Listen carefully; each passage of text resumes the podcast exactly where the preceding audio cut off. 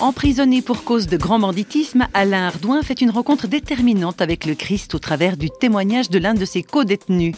Un escroc repenti dans tous les sens du terme, l'histoire pourrait s'arrêter là, réflexion faite. Mais les années qui suivent sa sortie de prison ne vont pas être des plus faciles. Fort de sa foi chrétienne toute neuve, Alain s'en va sur les routes pour prêcher la bonne parole. Il se marie quelques temps plus tard, il devient père pour la première fois. Et voilà qu'un jour, Alain Ardouin décide envers et contre tout de reprendre son bâton de pèlerin avec sa famille si possible. Il fait alors des choix qui se révéleront lourds de conséquences pour les autres et pour lui-même. J'ai voulu proposer à mon épouse de partir en vivant au jour le jour et elle a dit non. Donc je suis parti malgré tout. J'ai abandonné femme et enfants. J'ai connu des années d'errance parce que j'étais pas bien dans ma peau. J'aurais pu aller demander pardon avant à mon épouse et à mon fils mais c'était l'orgueil personnel. Et j'ai pas voulu demander pardon et ça a été des années d'errance. Il y avait des moments où j'étais très bien, puis j'étais beaucoup plus souvent en bas. Avec des idées noires, je m'étais remis de temps en temps à boire certains soirs où c'était compliqué, mais je savais que c'était le pas que j'avais à faire, c'était de demander ce pardon. J'ai appris par la suite que mon fils, il avait dit un jour, il devait avoir 10 ou 11 ans, il avait dit à quelqu'un qu'il avait un père par éclipse. Et c'est vrai que des fois, je donnais des nouvelles, puis je restais des mois sans donner de nouvelles.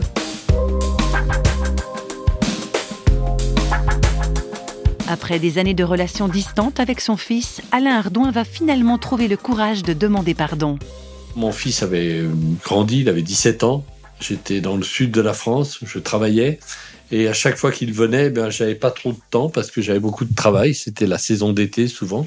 Et un jour, il m'a dit, tu sais, papa, ça serait bien si tu te rapprochais. On pourrait se voir plus souvent. Ça serait sympa.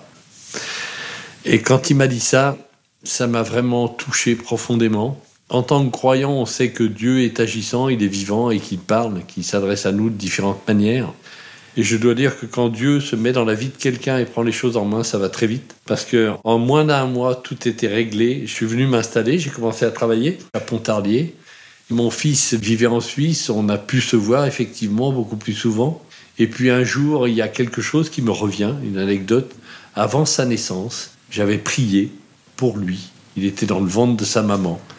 Et j'avais demandé, j'ai dit, Dieu, cet enfant qui va venir, il m'appartient pas, il est à toi tu vas nous le confier quelques années, je te demande que tu sois un père pour lui et que tu le protèges.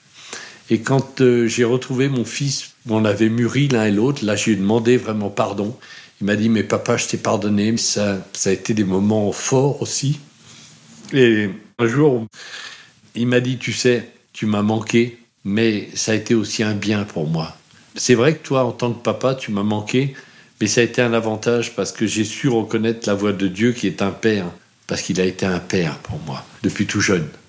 Et c'était pratiquement les mots que j'avais utilisés dans cette prière avant sa naissance. Et ça, ça m'a vraiment touché. J'ai commencé à avoir les larmes aux yeux. Et là, on voit, je peux dire, la fidélité de Dieu avec des années d'écart. et comment il a protégé cet enfant. je croyais que j'avais tout cassé dans ma vie, mais Dieu pardonne. Et ça, c'est merveilleux. Parce que rien n'est jamais terminé avec Dieu. C'est vrai, rien n'est jamais terminé avec Dieu. C'est le poète anglais Alexander Pope qui écrivait ⁇ L'erreur est humaine, le pardon est divin ⁇